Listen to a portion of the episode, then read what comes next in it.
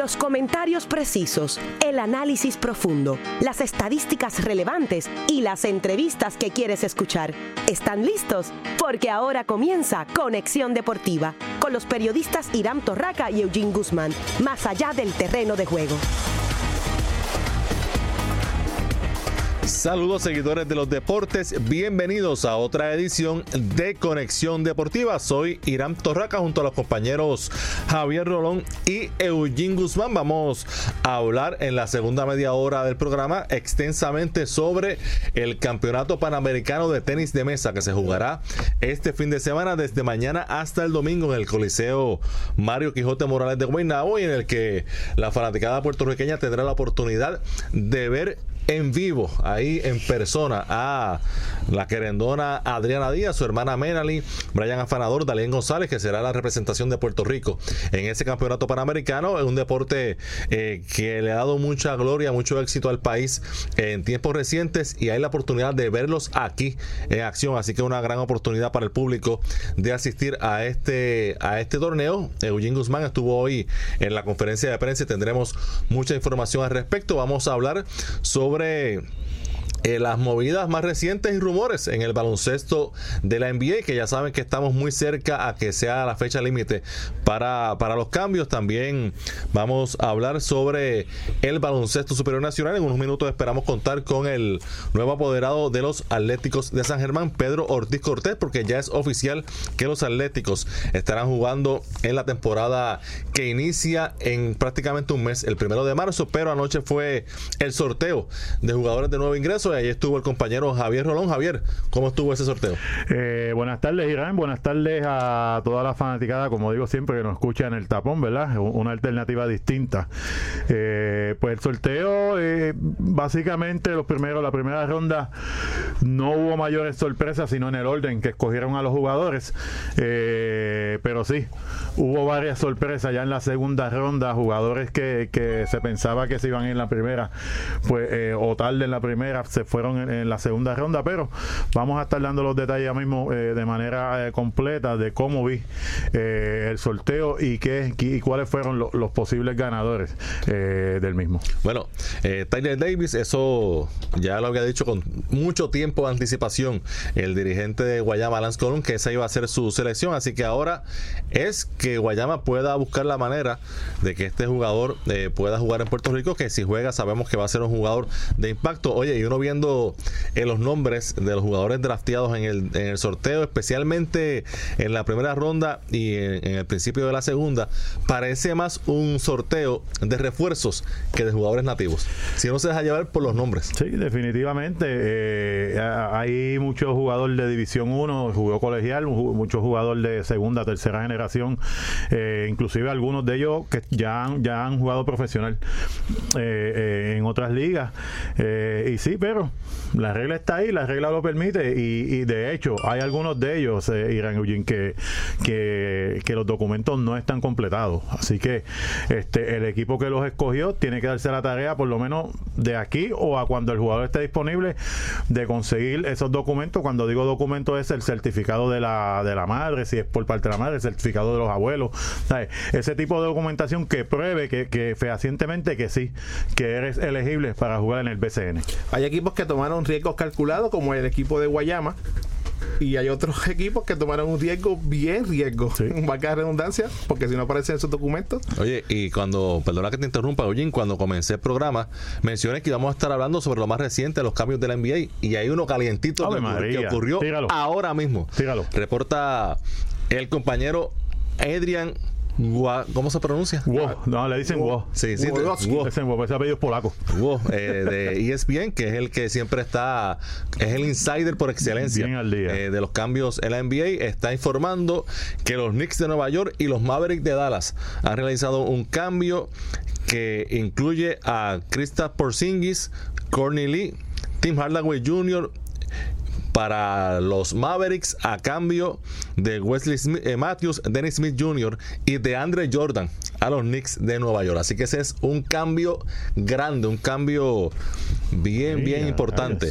Repetimos, eh, por Singis, Cornely, Tim Hardaway Jr. de los Knicks a los Mavericks y los Mavericks envían a los Knicks de Nueva York a Wesley Matthews, Dennis Smith Jr. y de Andre Jordan. Un cambio interesante porque ninguno de los dos está ahora mismo en los primeros ocho de, de sus respectivas conferencias, pero esto hay que verlo a largo plazo, a ver si es que los Knicks están comenzando a abrir un espacio en su nómina para los fichajes que eventualmente se han rumorado que es que Kyrie Irving pudiera terminar firmando con los Knicks de Nueva York luego de esta temporada. Eh, quién sabe si AD terminaría también en Nueva York, así que sorprendente por demás lo que acabamos de escuchar en el un cambio malo para los dos. ¿Sabes? Dallas no está en los ocho, pero tampoco está eliminado.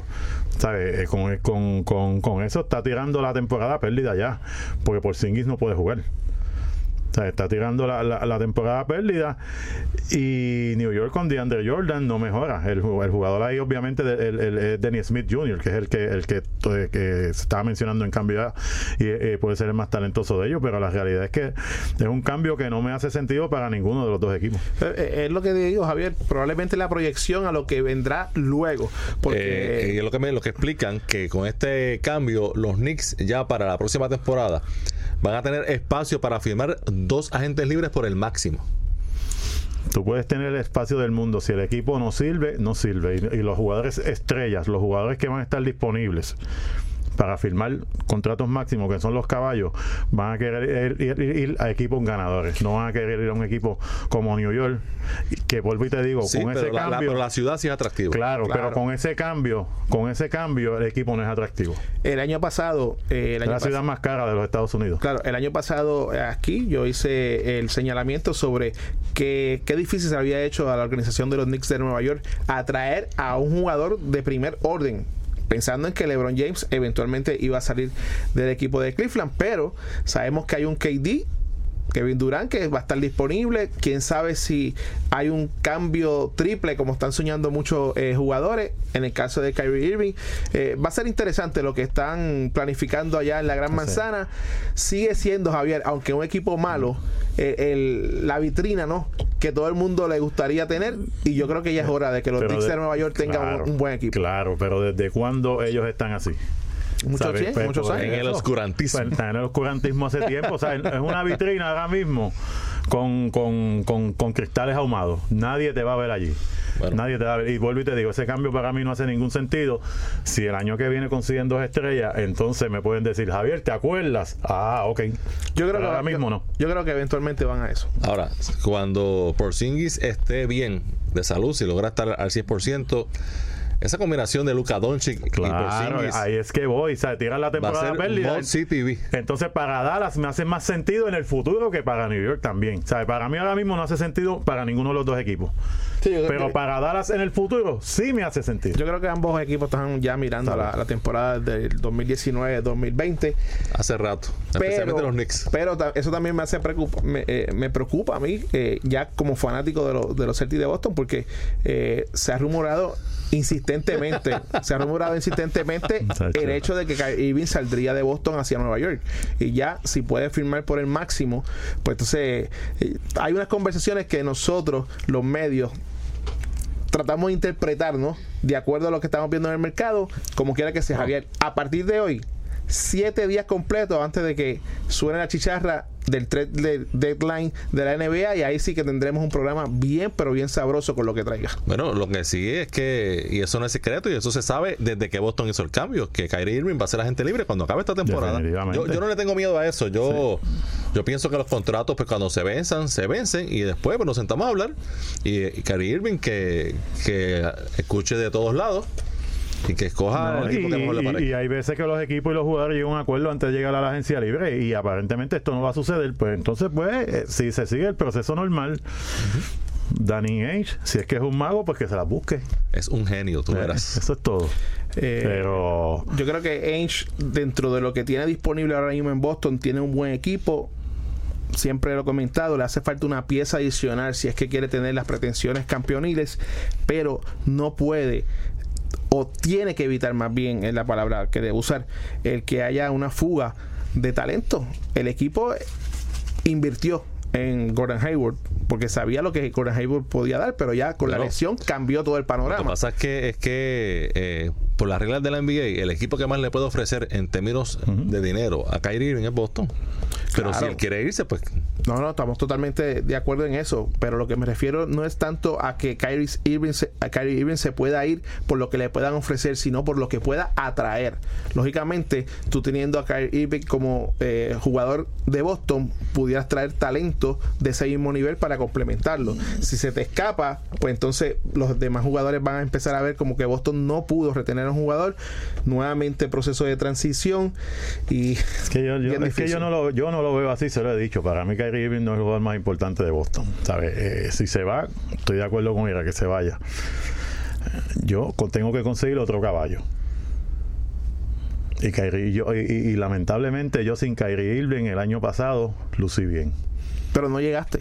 Pero lucí bien, con él no voy a llegar este año tampoco. Yo, yo creo que, que con él llegamos, pero necesitamos la pieza ah, fundamental en la pintura. igual que el año pasado, entonces lo mismo. es todo. Es lo mismo, bien, entonces lo mismo del año pasado, llegaba, llegaba con una pieza fundamental, llegaba, podía llegar hasta un. Bueno, yo estoy seguro, yo estoy seguro, Javier, que si Kyrie Irving hubiese Por menos estado, yo estoy seguro que si Kyrie Irving hubiese estado con Boston en esa serie contra Cleveland, el finalista no hubiese sido Cleveland y hubiese sido mm, Boston. Eh, estoy especulando. eso es especular. Estoy especulando. Pero añadir un jugador del calibre de Kyrie Irving para el, el, momento del clutch. La realidad es que ahora mismo Boston no es el mismo equipo con Irving que fue el año pasado. Bueno, pero pero, pero pero también tenemos que decir que la culpa no es tanto de Kyrie Irving. No, yo no estoy diciendo que no, no, estoy pero en general. Te explico, porque hay jugadores que han bajado dramáticamente su nivel. Pues entonces, ¿quién entró?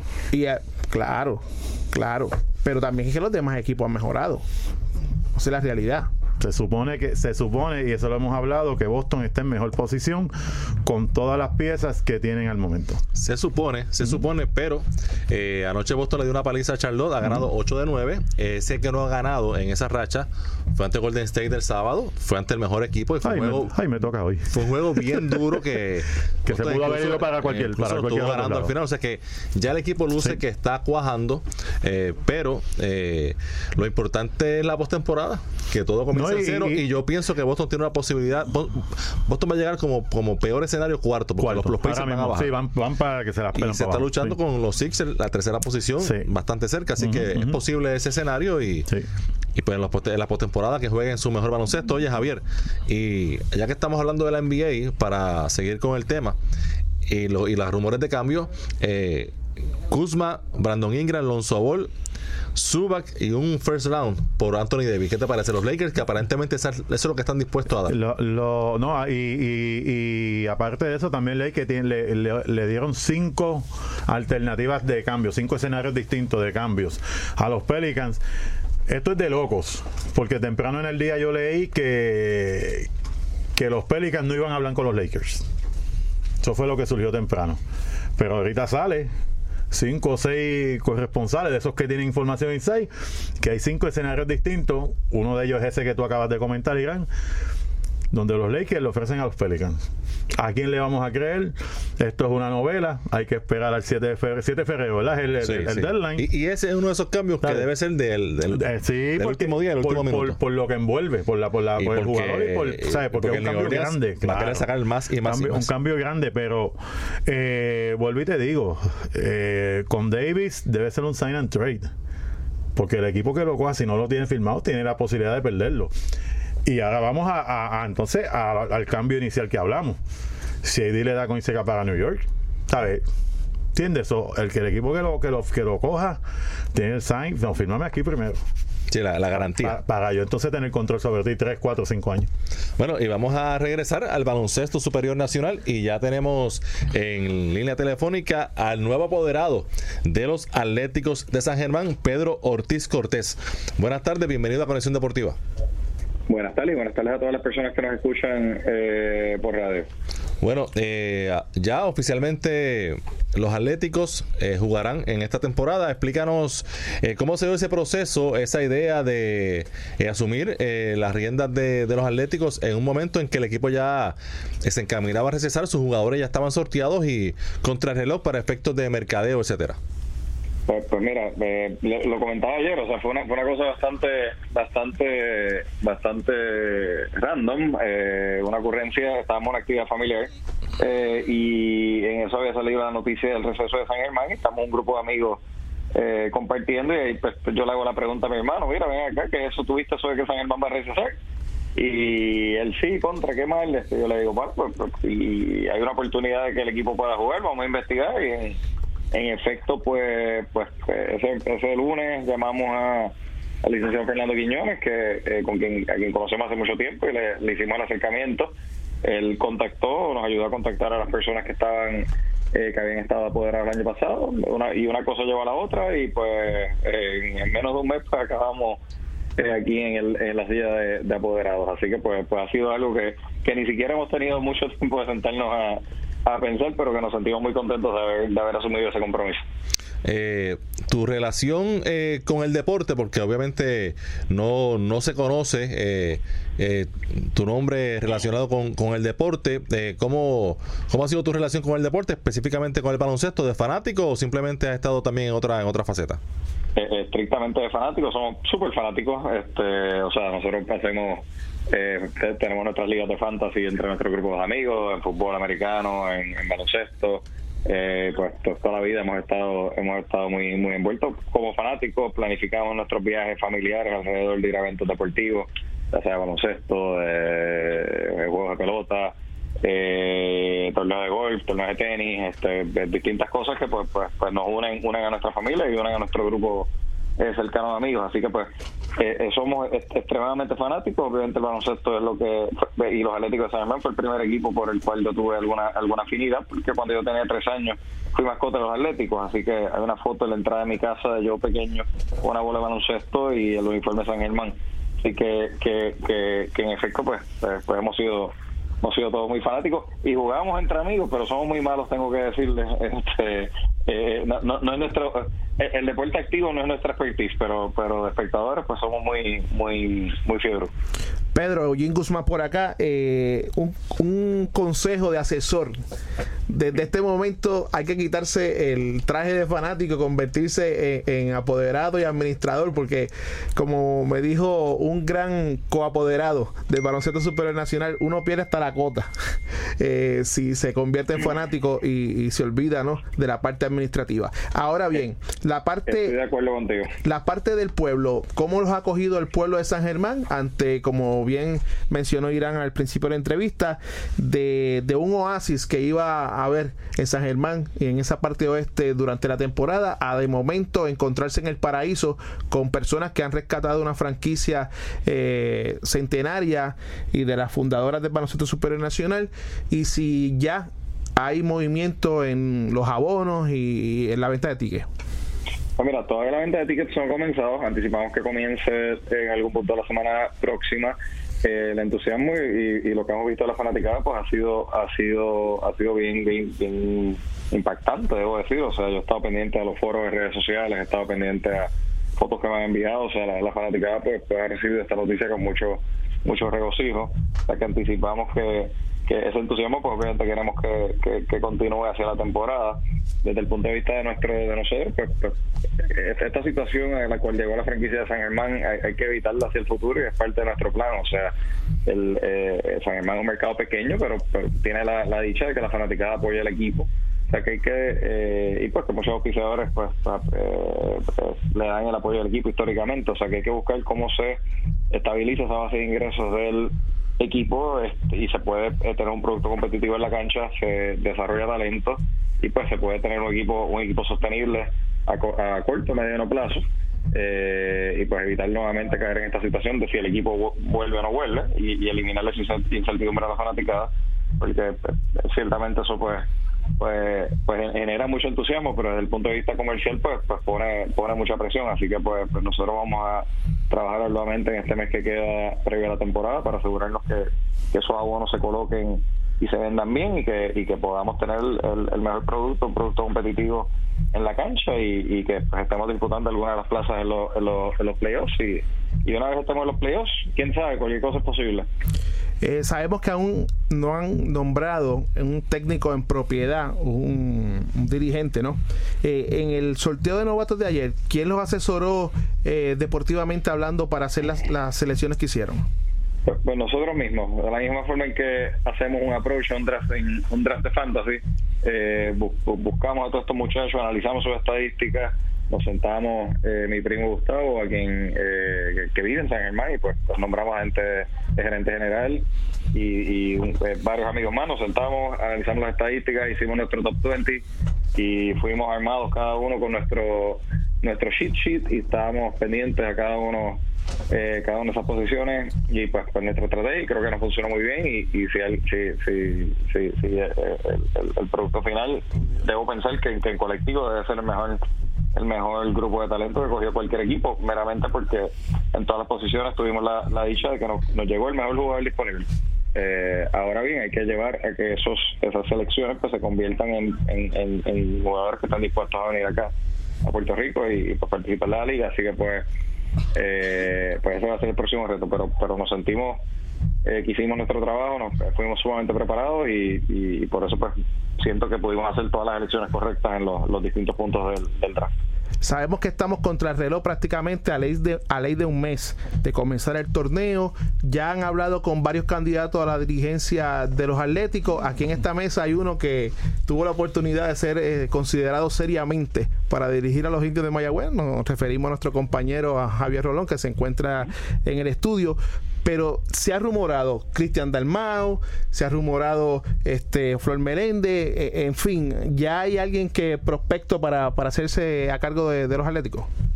Eh, bueno, eh, hay, hay, varios prospectos este, y en eso pues, pues, nos encontramos. Obviamente somos un grupo eh, nuevo, eh, pues, pues, tenemos que conocer a la gente y sentirnos cómodos con las personas y eso es lo que estamos haciendo, acercándonos para, para conocerle primero el interés, pues eso es lo más importante eh, eh, de venir a, a, a, coachar a San Germán.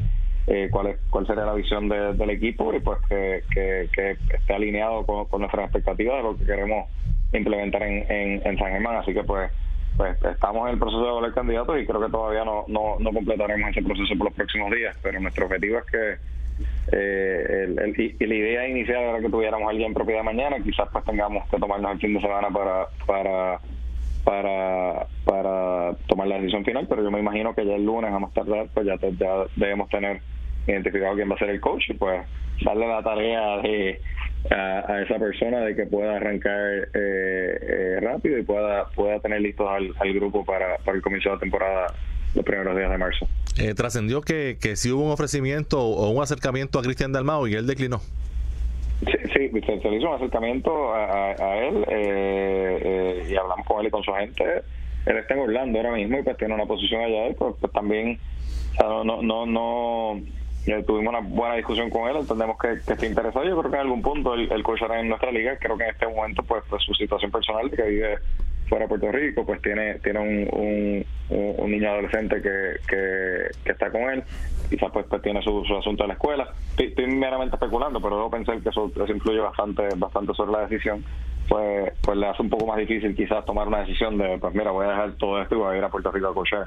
Pues quizás en, eh, eh, eh, eso pues influye bastante en su decisión. Así que él en este momento no va a estar disponible, pero no tengo duda de que en algún momento eh, quizás con más tiempo pueda, pueda estar disponible para para para coachar otro equipo y por, lo que ah, sé y he conocido las referencias que he tenido todo el mundo eh, habla muy bien y, da, excelentes referencias de él, así que, quien lo tenga eventualmente va, a salir muy eh, beneficiado de un, de, un, de un gran muchacho. Regresando al draft, eh, seleccionaron en el segundo turno global a Isaiah Piñeiro, en el séptimo a Lance Tejada, en el octavo a Josué Erazo y en el número 2 y el número de la segunda ronda y el número 11 global a J.R. Lynch, o sea que tuvieron cuatro de 11 turnos, cuatro de los primeros 11 turnos en el sorteo. ¿qué, ¿Qué nos dice de estos jugadores?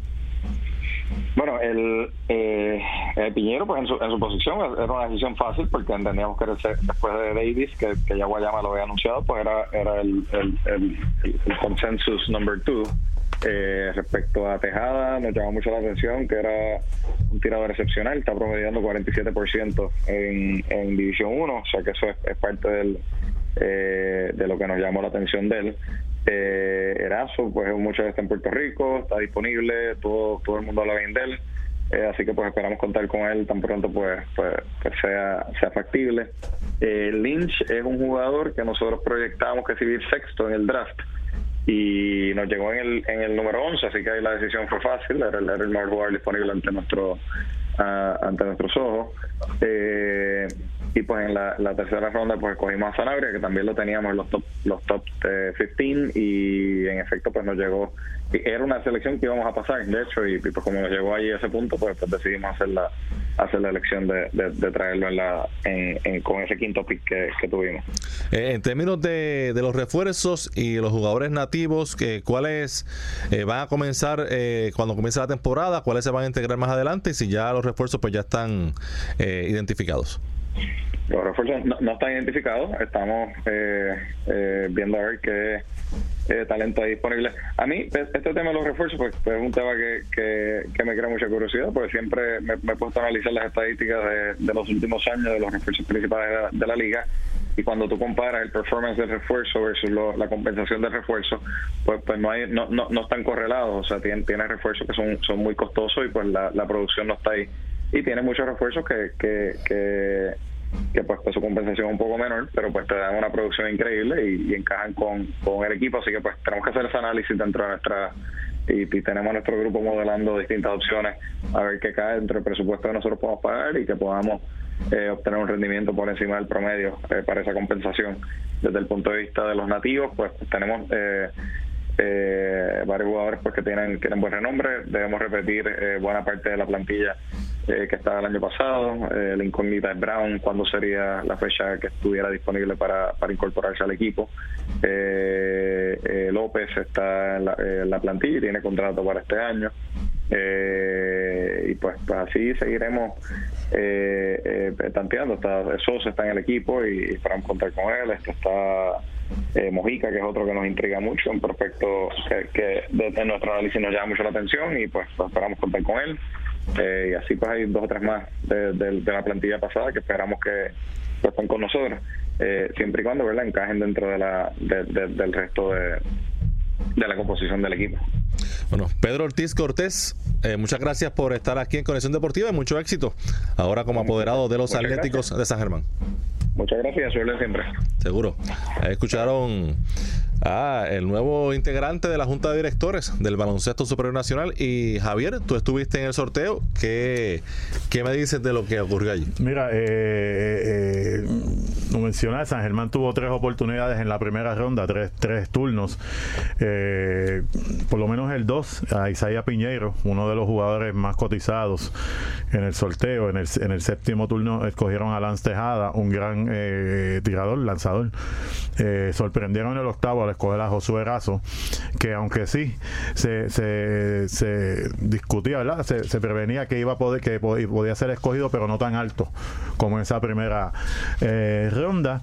Eh, Arecibo siempre haciendo su asignación. Eh, Erazo es del equipo 3x3. Erazo es el que no llegó campeón en el equipo 3x3 de, Barranquilla, en, los centroamericanos, exactamente. Es un jugador de 6-7, puede jugar en la posición de, small forward, pero está haciendo la transición ahora de, de jugar de, espalda al canasto a, de frente. Obviamente, si llega a la liga tiene que establecerse, lo primero que va a aprender es eso, a, empezar a, jugar de frente. Eh, Ponce eh, escogió a Rose, entiendo que es una buena selección para ellos, por la ya está en la liga practicando para la Liga de las Américas. Stephen Thompson, eh, cotizadísimo, jugó en la, en la universidad de, donde mismo estudió Piculín, Oregon State, fue la selección de Bayamón. Justin Reyes, súper cotizado también, un jugador que brinca mucho, es bien atlético, eh, al igual que Murphy. Murphy tuvo, Ponce tuvo una buena oportunidad en ese turno. Que, Reyes fue Mayagüez. Reyes Mayagüez y Murphy eh, Ponce, exactamente. Y, y Ponce, eh, lo quería, ¿sabes? La directiva de Ponce quería a Jordan Murphy y tuvo la suerte que llegó a ese sexto turno. Y a recibo eh, consiguió a Isaiah Manderson, un jugador de 6'10 que aparentemente está listo para jugar, eh, eh, pero es uno de los jugadores que todavía no tiene los documentos al día. Así que aparentemente pues eso alejó mucho a, a todas las franquicias para no escogerlo temprano. A recibo, quizá con el poder económico que tiene, pues puede hacer las gestiones de, en, un, en un corto, en un lapso corto de tiempo para conseguir los documentos que faltan. Y si Manderson viene, pues obviamente es de gran ayuda, es un cuerpo grande que quizás sea un tapado como fue Willy Rodríguez el año pasado con los capitanes. Añadimos que en la segunda ronda el primer turno le perteneció a los Leones del Ponce, escogiendo a Hanif Chatham, San Germán, J.R. Leach, Aguada, Ticuan Rolón, Fajardo, John Cedeño, Mayagüez en el quinto turno, Dinero Mercurius, Fajardo en el sexto, Evander Ortiz, séptimo también Fajardo Félix Rivera, octavo Bayamón Francisco Santiago Jr. y noveno Arecibo con Ryan Andino. En términos generales, Javier, ¿quién pudo haber salido ganando este torneo, de, de este sorteo, eh, perdón, y quién pudo haber salido perdiendo? El, más, el más caro es dinero. Sí, sí, bueno. sí. Se divertirán. Di- dinero por Oye, dinero. un jugador que se llame dinero. ¿ah? Dinero por dinero. Mira, eh, obviamente Guayama, Tyler Davis, eh, si logra, si consiguen, y, y Alan Colón fue bien claro, allí ellos van a hacer las gestiones para que Tyler Davis venga a jugar.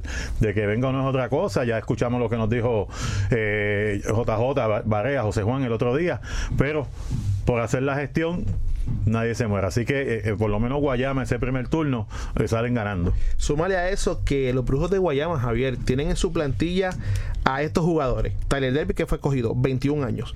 Jordan Howard, 23. Marcus Filiot, 24. Ian Claver, en caso de que juegue, en algún momento, 25. Chris Ortiz, 25. De Juan Marrero, 25. Kyle Viñales, 26. Y Melzam Basabe, 26. Un equipo de piernas completamente frescas. Si juegan. Y, bueno, claro, si juegan. Pero tienen un buen técnico en Alan Colón que los puede ayudar a encarrilarlo. Da- No te, no te, no te, no, no- no nos descarrilemos. Es el mismo equipo Macao el año pasado. No, y que- ganaron poco juego. Hay que ver entonces si el cambio de dirigente, eh, los jugadores, el refuerzo que traigan, porque va a depender si Tyler Davis juega o no, si traen de nuevo a, a, a Brandon. ¿sabes? Son muchas cosas, sí, pero ese, yo veo ahí- mucho ahí- talento. ahí- yo veo mucho talento. Sí, pero hay muchos fantasmas también. Claro, yo veo mucho No, pero, talento. pero más bien, más bien los nombres vienen a, a- a- Claro, no, yo sé, yo, no, yo lo mencioné anoche, yo Por lo mencioné anoche, mucho talento nativo, pero es el mismo equipo de Macao.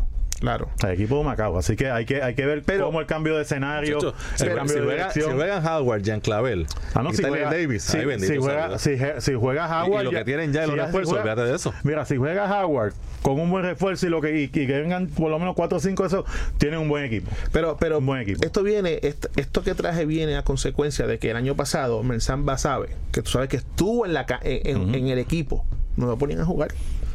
Y es eso que fue- no demostró nada. Claro, pero eso fue una de las razones también por la cual él arrancó. O sea, que hay que ver- verificar también eventualmente qué puede hacer Alan Colón dirigiendo ese equipo. Eh, no, por eso te digo, ahí eh, a la, la dirección, eh, eh, ¿sabes? Cambia la dirección a ver si se adaptan a la, a la, a la estrategia, ¿verdad? De Alan Colón. Eh, siguiendo con los ganadores, yo creo que San Germán, eh, al tener eh, cuatro turnos en los primeros 11, eh, un equipo que no tiene jugadores. Obviamente, Josué Razo eh, es una cuestión de disponibilidad, va a estar disponible de inmediato. No sabemos si Tejada y Piñeiro y el mismo J.R. Lynch, que lo cogieron segundo en la, en la segunda ronda, estén disponibles, pero equipos que estén faltos de jugadores, eh, eh, ellos por lo menos eh, eh, llenaron esa, esa necesidad. Aparte de eso, yo creo que Ponce también salió muy bien al escoger a, a Rose, al escoger a, a Murphy y a Chetnam en la, en la primera, en la- el primer turno de la segunda ronda, aunque viene de una lesión, pero esto Lesión es del como- hombro. Esto es como todo. Ellos sabrán algo que quizás nosotros no sabemos, pero yo creo que Ponce, esos fueron los grandes ganadores. Guayama, eh, eh, San Germán y Ponce. Yo entiendo que los demás equipos, dentro de todo, escogieron bien. Arecibo sale ganando con Manderson, que es un 6-10, noveno en esa primera ronda. Y Bayamón, si Stephen Thompson viene, es un jugador talentosísimo. Así que, puede impactar de Claro, pero entonces volvemos al mismo que anoche en la transmisión lo mencioné varias ocasiones. Disponibilidad, ¿sabes? Talento y disponibilidad. En el caso de Jordan Murphy, muy buenos números en División 1 con la Universidad de Minnesota. Doble, sobre, sobre 15 puntos y sobre 10 rebotes en las últimas dos temporadas. Y es un jugador de 6-6-6-7 atlético que si viene puede ser ideal para eh, darle minutos de descanso a Ángel Daniel Basallo para poder administrar a Ángel Daniel Basallo que Ponce necesita urgentemente un jugador que dé minutos de calidad reemplazando a Daniel Basallo para bajarle esa carga durante la temporada. En el caso de Rose, está con Ponce en la Liga de las Américas, es un jugador ya veterano pero que también puede ayudar eh, del banco a darle también minutos de descanso a Víctor Lee. Así que me parece que para la profundidad de Ponce, estas selecciones son muy buenas. Yo, yo a mi entender, y concurro con Javier en el caso de, Guayama por tener esa primera selección y, tener un boleto para, para ser transferible en cualquier momento también, Javier. Pero el equipo de Ponce, para mí fue el que se robó el, draft. ¿Por qué? Porque tengo que mirar lo que ya tiene Ponce. ¿Sabes? Y si tú le añades estos jugadores a un equipo que estuvo a punto de eliminar a los capitanes de Recibo, que fueron los eventualmente campeones del torneo, pues mira, para mí hoy. No sé si me por poco linchan a la noche por decir eso. No sé si me estoy adelantando, Javier, pero yo creo que si hay un candidato arrancando el torneo a proclamarse campeón en el 2019, tiene colores rojo, blanco y negro y solo León del Ponce. Pasa, eh, vuelvo a lo mismo, disponibilidad. Hay que ver si lo, por lo menos ya sabemos que Rose está aquí. Hay que ver si entonces si Murphy y, y, y en el caso de está, están disponibles, uno por para jugar y otro por la lesión. Así que este el riesgo de Rose fue calculado. Ya está con ellos en la Liga de las Américas. Eh, que lo han visto practicando. lo está practicando y, y así mismo lo mencioné. Ellos estarán viendo algo que nosotros no estemos viendo. Debe estar eh, en, buena condición física. lo cogieron en su primer turno. Lo aseguraron, lo aseguraron. Así que este eh, anunciaron anoche la firma de Alvin Cruz. Así que yo entiendo que eh, esa posición está cubierta con Carlos Rivera, con Alvin Cruz y Guayemi Rowe, que en momentos dados puede llevar el balón, puede, y, usar. Y, no sabemos si hay otra firma en el aire. Así que todo es posible. ¿sabes? La realidad es que hay que esperar. Yo, yo apostaba, yo cuando le tocó a Ponce el turno apostaba a, jugar, a un jugador joven porque la necesidad de Ponce para mí es darle descanso suficiente al, a Carlos y a Ángel Daniel Basayo para que estén listos para los playoffs. Ese, ese era mi, eso fue mi análisis. Aseguraron a Rose, que está con ellos, le debe hacer un buen trabajo con la firma de Albert Q. Yo entiendo que están cubiertos en esa posición, pero otras firmas pueden venir. Y si Carlos Arroyo está disponible como agente libre, está jugando con Ponce en la Liga de las Américas, así que no lo descarten. Sí, señor. Dudo mucho que Carlos firme con Ponce después de la firma de Alvin Cruz. Eh, a mi entender, Alvin, que ya había jugado con los Leones de Ponce en el 2010, 11.3 puntos por juego, 4 puntos asistencia, fue lo que le dio a los Leones en el 2010. En el 2018 con Fajardo anotó 8.83 con 1.5 asistencias por partido. Yo creo que Alvin, con todo respeto, es el insurance del insurance. Claro, no, y, va a jugar como quiera. Alvin va a jugar como quiera. Y si, algo tiene. En Arecibo estaba Josh, estaba Clemente y, estaba si, y si algo bueno tiene Alvin es que él no le importa si es el tercero, él va a jugar y siempre se busca sus minutos. ¿Sabes? Carlito llega tarde de México. Alvin va a estar aquí, va a estar Rose. Y la posibilidad de firmar otro, otro armador. Así que yo no veo yo, no veo impedimento de que si Carlos tiene la oportunidad o Ponce tiene la oportunidad de firmarlo en la agencia libre, yo no veo impedimento para que se pueda unir a, Ponce. Bueno, vamos a la pausa y cuando regresemos hablamos de tenis de mesa aquí en Conexión Deportiva. Si te apasionan los deportes, Conexión Deportiva es para ti, más allá del terreno de juego.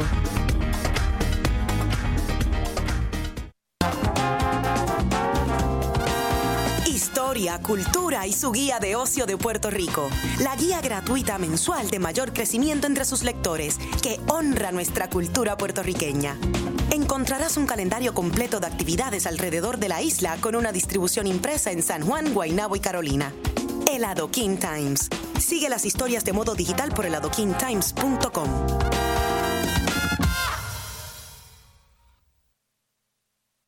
Planeta Azul. Cuando planto un árbol y lo veo crecer, vuelvo a nacer. Yo cuido mi árbol en el patio de mi edificio. A mis amigas y a mí nos encanta regar los arbolitos del jardín. Me encanta descansar bajo la sombra de los árboles. En mi tiempo libre, ayudo a cuidar los árboles de mi colonia. Los árboles son los mejores amigos de nuestra comunidad. No solo nos dan aire fresco, agua limpia y sombra, también embellecen nuestras calles. Ay, mi amor, ya hasta elevan el valor de nuestras propiedades. ¿Y tú, has hecho algo hoy por nuestros árboles? Cuidemos nuestros espacios verdes día a día. Los parques saludables hacen comunidades fuertes. Para mayor información de eventos para plantar árboles cerca de tu comunidad, visita nuestrosespaciosverdes.org.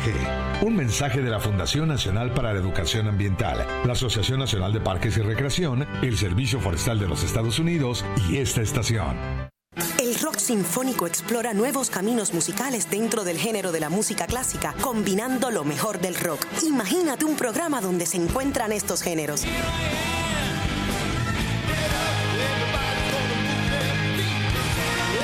WIPR 940M te trae todos los viernes Rock Sinfónico, donde nada queda suelto. Los mejores exponentes del rock a nivel mundial, todos los viernes a las 9 de la noche por WIPR 940M.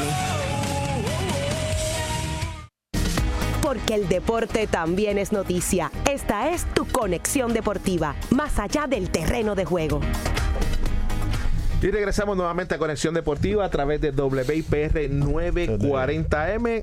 Siempre recordándoles a los oyentes que nos pueden seguir a través de las redes sociales en Facebook Conexión Deportiva PR y en Twitter Conexión Depor PR. Irán, Javier, hoy estuvimos en la conferencia de prensa de la Copa ITTF Pan American de tenis de mesa en un recinto, el Mario Quijote Morales de Guaynabo, precioso, ya con la instalación lista para que mañana se enfrenten los mejores del continente americano en busca de esos primeros dos pases que los llevarán al torneo mundial que se celebrará este mismo año en, en China. Y hay mucha expectación de parte de los directivos de la federación, entiéndase Iván Santos, los organizadores del torneo, de la prensa local como internacional y sobre todo de la gente de la Federación eh, Internacional de Tenis de Mesa, que están muy complacidos porque entienden de que el Mario Quijote Morales es una instalación perfecta para jugar el tenis de mesa por la cercanía, ¿no? Desde las gradas para ver la mesa eh, en su en su esplendor, en su totalidad. Y allí estuvimos y ahí estuvimos también conversación con Iván Santos, que es el presidente de la Federación de Tenis de Mesa de Puerto Rico, y esto fue lo que nos dijo para Conexión Deportiva. Bueno, en este momento nos encontramos con Iván Santos, presidente de la Federación de Tenis de Mesa de Puerto Rico. Iván, el tenis de mesa se viste un traje de gala para recibir ¿no? la, eh, la Copa ITTF Panamericana por primera vez en Puerto Rico. Cuéntanos sobre eh, las expectativas que tienes del evento. Bueno, en términos organizativos, como tú puedes ver, hay un montaje a nivel mundial, nos hemos mejorado mucho. Eh, tenemos aquí el apoyo, obviamente, de la Unión de la Federación Internacional y su grupo de trabajo. También tenemos que reconocer el apoyo que nos ha dado el municipio de Guaynabo, su alcalde, sus empleados, los, amigos del Club de Tenis de Mesa de Guaynabo. Así que el montaje ya está todo, todo listo. Lo que espera ahora pues es la competencia. El nivel competitivo es un nivel alto, realmente es un nivel alto, es lo mejor de América en el tenis de mesa, jugadores con nivel mundial. En la rama femenina tenemos a Mozán, que es la número 23 del mundo, Adriana Díaz, 33 del mundo, y otras jugadoras de gran calibre internacional. En los masculinos vamos a tener a Hugo Calderano, número 6 del mundo, eh, su compañero eh, que es del mismo país, Gustavo Suboy, también 40 y algo del mundo, o sea que hay un nivel competitivo alto. Eh, así que van a tener la oportunidad de ver eh, lo que nosotros le diferenciamos entre el ping-pong y tenis de mesa. Aquí se va a jugar tenis de mesa de gran calibre, con grandes expectativas. ¿Qué se está jugando en el evento como tal? Ok, aquí se está jugando los 16 mejores de América, masculino y femenino, en un formato individual.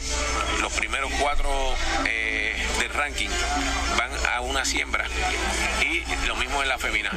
Luego, los otros 12 jugadores eh, juegan round robin por grupo y el ganador de ese, de ese grupo pasa la llave. O sea que van a haber cuatro grupos de tres jugadores, el ganador pasa la llave, los otros se eliminan y se, se quedan los últimos ocho. Los ganadores ahí de- eh, del, evento en, en sí van a representar a, a Latinoamérica, a, perdón, a América en la Copa Mundial de Tenis de Mesa, tanto en masculino como femenino, que se va a dar en Guangzhou, en China.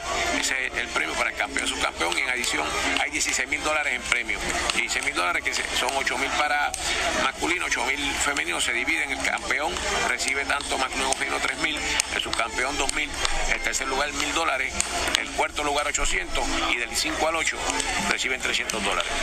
En cuanto a la venta de boletos, ya prácticamente a 24 horas de que comience eh, la edición, eh, ¿cómo se ha movido el mismo? Mira, muy bien. O sea, los palcos están casi totalmente vendidos. El viernes quedan con unas excepciones pocos boletos ya en el palco, pero sábado y domingo están todo, todo, está todo lleno.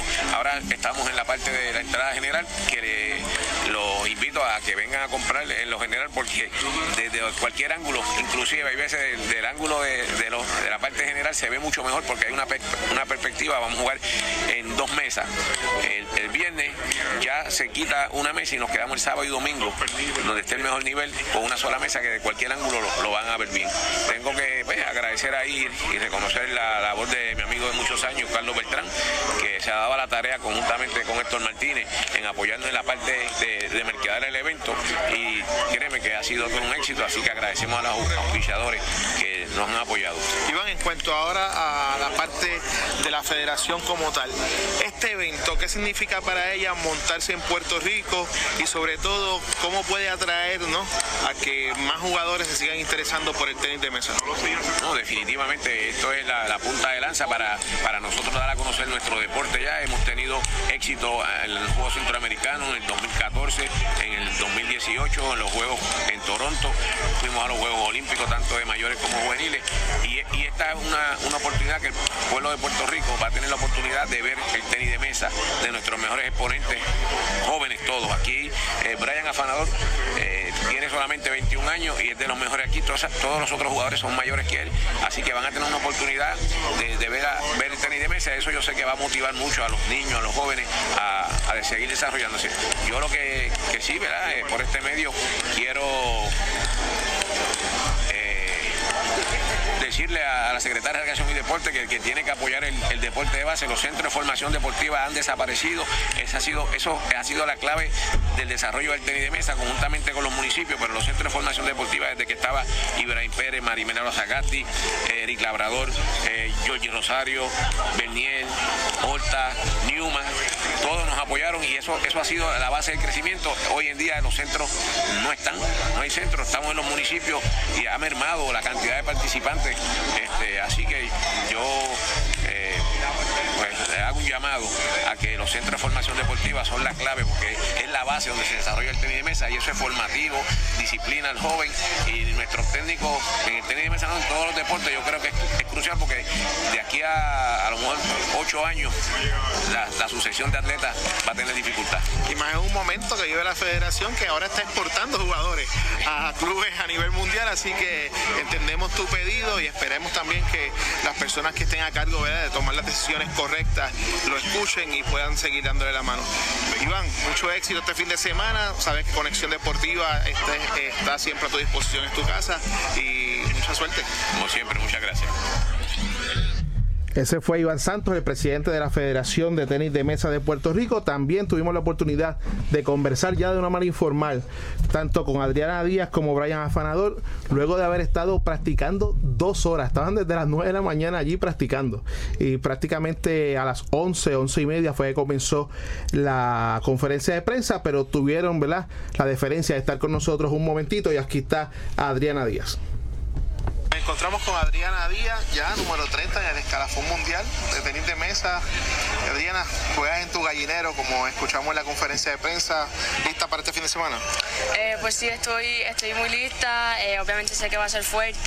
eh, ya he jugado con la mayoría de, la- de- de- de las competidoras, así que solamente resta hacer lo que ya se sabe, lo que he entrenado todos estos días y a pasarla súper bien. Quiero que el público se lo disfrute, que vea el tenis de mesa más como un juego profesional, no como un simple ping-pong. Así que ese va a ser eh, como mi meta, lograr verdad que la gente se lo disfrute y, que, y que la pasen muy bien. Los últimos dos años han sido un sueño para tu carrera. Cada torneo, pues, es evidente de que el público puertorriqueño espera mucho más de esa atleta que hemos visto prácticamente crecer ante los ojos de nosotros. ¿Hay presión por eso? Eh, pues no tengo presión, sí, sí estoy un poco nerviosa, claro, voy a jugar en mi país, es normal, pero bueno, estoy 30 en el mundo, como dijiste, eh, ya se supone, ¿verdad? Que si estoy 30 en el mundo ya tengo que tener la madurez y, ¿verdad? De manejar con un público así y también manejar con un poquito la presión. Eh, simplemente, como dije anteriormente, voy a dar el máximo, no importa con qué ranking voy o contra quién ellos van, simplemente hacer lo que ya sé. La competidora china de Canadá, hablamos de esa competidora fuerte, ¿qué te puedes cruzar con ella? Eh, Mozán, ahora mismo ella está número uno, o sea, yo estoy número dos, ella es súper buena, campeona panamericana, o sea, una eh, jugadora súper buena. Eh, ya me he enfrentado con ella, ella me ha ganado a mí la mayoría de las veces, yo le he ganado, la última vez la gané yo, pero nos conocemos muy bien, ella me conoce a mí como también yo la conozco a ella, así que sé que ese va a ser un juego que, que mucha gente va a disfrutar. ¿Qué puede esperar el público que llegue hasta el Mario Quijote Morales en la noche del sábado? Que tú no tú estarás libre el día del viernes, ¿no? Jugarás el sábado y eventualmente al pasar de ronda eh, las finales el, domingo. Pues sí, eh, voy, no juego mañana, pero voy a estar por aquí, me van a ver, voy a estar entrenando. Obviamente siempre es bueno estar aquí con, con, con el estadio para uno ir acostumbrándose. Y el sábado pues por el día también voy a estar libre, me imagino que también ir a entrenar un poco y ya en la noche pues ahí es que viene el momento en donde voy a dar mi primer partido y sé que la gente, ¿verdad? Espero que se queden hasta la noche para que vean mi partido y yo sé que va a ser muy importante. ¿Estás consciente de lo que tú significas para la juventud puertorriqueña? Eh, pues sí, eh, yo, mucha gente me considera a mí como un ejemplo para los jóvenes, eh, para mí un honor es, ¿verdad? ser ese, ese centro de inspiración de los jóvenes y con que los niños me vean aquí jugar y que vean que el deporte te puede llevar lejos y que te puede llevar a otra gente a que se unan a ver tu deporte, pues yo creo que con que ellos vean eso y que es bien importante, pues yo estoy feliz. Muchas gracias, mucho eso. Gracias.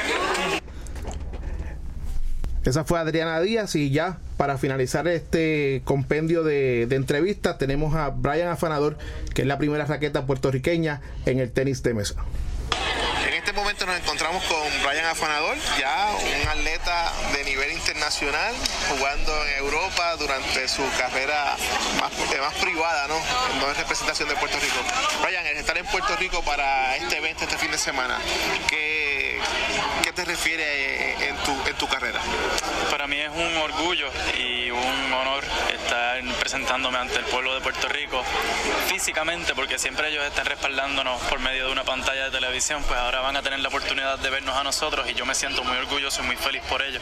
Quién sabe cuándo se dé otra oportunidad de yo jugar en, mi isla, así que me lo voy a disfrutar al máximo y jugar punto a punto. En Facebook, en las redes sociales últimamente, estamos viendo cómo era uno hace 10 años y cómo es ahora. Eh, en tu caso personal, ¿cómo tú te describes lo que ha sido todo este trayecto en la última década? Yo entiendo que el trayecto ha sido uno de disfrutarse. Eh, cuando miro hacia atrás y me miro ahora, tengo la misma visión, tengo el mismo, eh, las mismas ganas por seguir progresando. Yo entiendo que en ningún momento ha bajado, simplemente ha subido. Así que me siento con, como quien dice, con un globo muy bueno porque he logrado muchísimas cosas que eran mis metas y he establecido metas nuevas. Así que me siento muy orgulloso y feliz por ello. En cuanto a la competencia como tal, sabemos que hay jugadores que están muy por encima de en el, en el ranking mundial. También van a haber jugadores que están por debajo de ti. ¿Qué representa ¿no? el tú eh, tener que luchar ¿no? para lograr eh, el objetivo, que es la clasificación a los diferentes torneos ante atletas de alto rendimiento, pero jugando, como bien se dijo en la conferencia de prensa, en tu gallinero? Sí, pues realmente eh, lo que es el aspecto del ranking y demás no tiene que ver mucho en lo que es la mesa.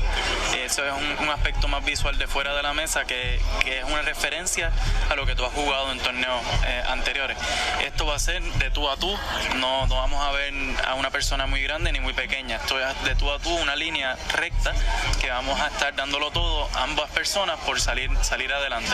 En mi caso, yo he trabajado muchísimo para ello, eh, he, trabajado cada centímetro eh, de, lo que es mi juego para que en ningún momento flaqueen, simplemente ir hacia adelante. Bueno, mucho éxito Brian, esperamos verte aquí este fin de semana y todas las cosas buenas. Gracias.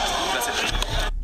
Así que ya saben, lo mejor del tenis de mesa de América va a estar en Puerto Rico este fin de semana. Mañana los juegos comenzarán a las 10 de la mañana hasta las 8 de la noche. Hay acción mañana y obviamente sábado y domingo también durante todo el día. Habrá también eh, televisión por punto 2, algunos partidos y los boletos eh, se pueden conseguir, Eugene. A través de prtickets.com o llamando al 787-303-0334. Interesante, boletos a 15 dólares y los más baratitos, que probablemente es donde mejor se va a ver el juego, que es de entrada general, son a 8 dólares. Ya está prácticamente toda la logística del evento preparada. Eh, conversamos también con el alcalde de Guaynabo, eh, el honorable Ángel Pérez, que nos dijo que eh, el estacionamiento no será ningún problema porque le hicimos eh, ¿verdad? la salvedad de que como en el tablado siempre se mete se mete mucho público para los fines de semana y él me dijo que no había eh, por qué preocuparse porque están preparados. El 2 por 1 siempre fue. Lo que le gusta a Javier, el 2 por 1 Para eso está el tablado allí. bueno, y así que todos a respaldar este, este evento que hay que aprovechar. No son muchas las oportunidades que tenemos de ver aquí en Puerto Rico a Adriana Díaz, a Brian Fanador, Dani González, eh, Melanie Díaz, así que es una gran oportunidad. Oye, Javier y e Irán, y amigos que nos escuchan, se le hizo eh, una pregunta eh, ya con los micrófonos apagados a uno de los representantes de la Federación Internacional de Tenis de Mesa y en la afirmativa dijo que Puerto Rico pudiera ser tremenda plaza para un mundial de tenis de mesa por los diferentes venues, eh, comenzando con el, con el Mario Quiote Morales, el Coliseo Roberto Clemente, descartaron totalmente el Coliseo de Puerto Rico por las dimensiones de él, porque se iba a perder el juego. Muy grande. Pero, pero van por buen camino. Y, al fanático del deporte, ¿verdad? Eh, eh, la, analogía que puedo hacer es comparar, ¿sabes? Brian y, Adriana son atletas de talla mundial. O sea, vamos a compararlos como cuando peleaba aquí Wilfredo Gómez, Wilfredo Benítez, Iván Calderón, a los campeones mundiales de, que Puerto Rico ha tenido. Así que, que obviamente eso ha cambiado, pero antes, esa época que estoy mencionando, esos campeones sí podían, peleaban en Puerto Rico, en el Clemente, en el Lubriera, en el Gran Bison. Y es, a eso es lo que me refiero. Son atletas de talla mundial que van a estar jugando en el patio. Así que eh, eh, aprovechen la oportunidad. Y voy a tomar de punta de lanza lo que tú acabas de decir, Javier. En el 1976 en Puerto Rico hubo un mundo básquet donde pudimos ver eh, la forma que se jugaba baloncesto a nivel de, del mundo. 74. 74, perdón. Este, a nivel del mundo. Y aquí vamos a tener al sexto clasificado a nivel mundial que acaba de vencer al número uno del mundo o sea, que lo que vamos a ver es crema sobre, sobre el tabloncillo, que en este caso ya no es tabloncillo, eh, sino una, una alfombra ahí del Quijote. No, el tabloncillo está la, la mesa de ping-pong, digo, de tenis de mesa. Bueno, en las grandes ligas, señores, amigos que nos escuchan, esta noche en Las Vegas se reúnen los padres de San Diego con Bryce Halpert. ¿Qué les parece? Los padres de San Diego, según diversos reportes, van en serio por un agente libre de los de los top, de los principales. Ya se mencionó el interés en Manny Machado. Hoy se reúnen con Harper. Interesante. Vieron a Cincinnati hacer movida y dijo, no, no, no, no yo no puedo quedar. Se rumora que también están bien activos en conversaciones para adquirir a Real Muto, el receptor de los Marlins, que lo quiere todo el mundo. También se menciona a los padres como un equipo en conversaciones para adquirir a Corey Kluber. Así que yo eh, vacilaba con algunos amigos eh, durante el día de hoy que si todo eso se da, pues mira, esto es Padres y Medias Rojas en octubre en la Serie Mundial. porque Harper, Machado, Kluber, Real Muto, todos van para San Diego. San Diego los quiere todos. Tan reciente como eh, menos de un año, ¿verdad? Si entrevistamos a Luis Rodríguez. Que, que, no, que, que identificó la filosofía de, en ese momento, ¿verdad? Hace menos de un año, que era pues darle continuidad, que él esperaba que en dos, tres años la franquicia fuera contendora, que fueron las palabras de él, en, por lo menos la filosofía que llevaba el equipo en ese momento. Y la filosofía ha cambiado por completo. ¿eh? Prácticamente. Están all in, todo o nada. Y son por mucho eh, la franquicia que más jugadores tiene, más prospectos tiene en el top eh, 100, de los, los principales 100 mm, prospectos de las grandes ligas. Eh, los padres son el equipo que más prospectos tiene, así que tienen material para desarrollar, para cambiar y también flexibilidad en la nómina para firmar. Y es entendible ese cambio de, filosofía porque, como dice Irán, al tener esos prospectos y estos jugadores son agentes libres, no tienen que soltarlo. Todo lo contrario, firman.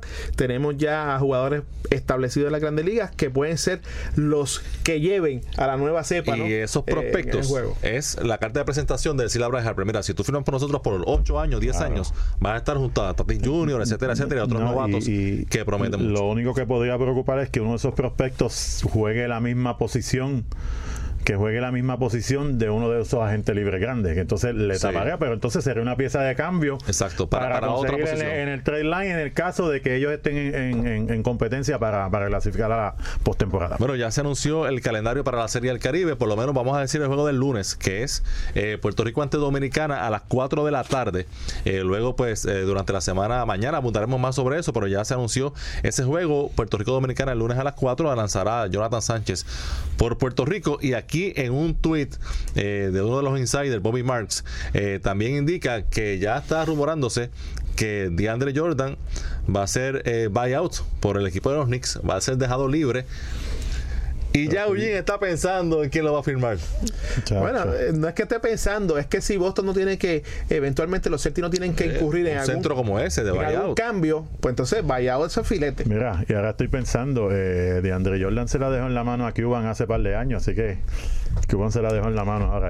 Ahí está. Bueno, y esta noche Toronto y Milwaukee y luego los Sixers y los Warriors. Una jornada buena, muy buena para los que puedan mantenerse despiertos. Y vamos a cortar la racha de los Warriors hoy. Bueno, He hasta, dicho. hasta aquí esta edición de hoy de Conexión Deportiva. Los esperamos mañana a las 5 de la tarde. Que tengan todos buenas noches.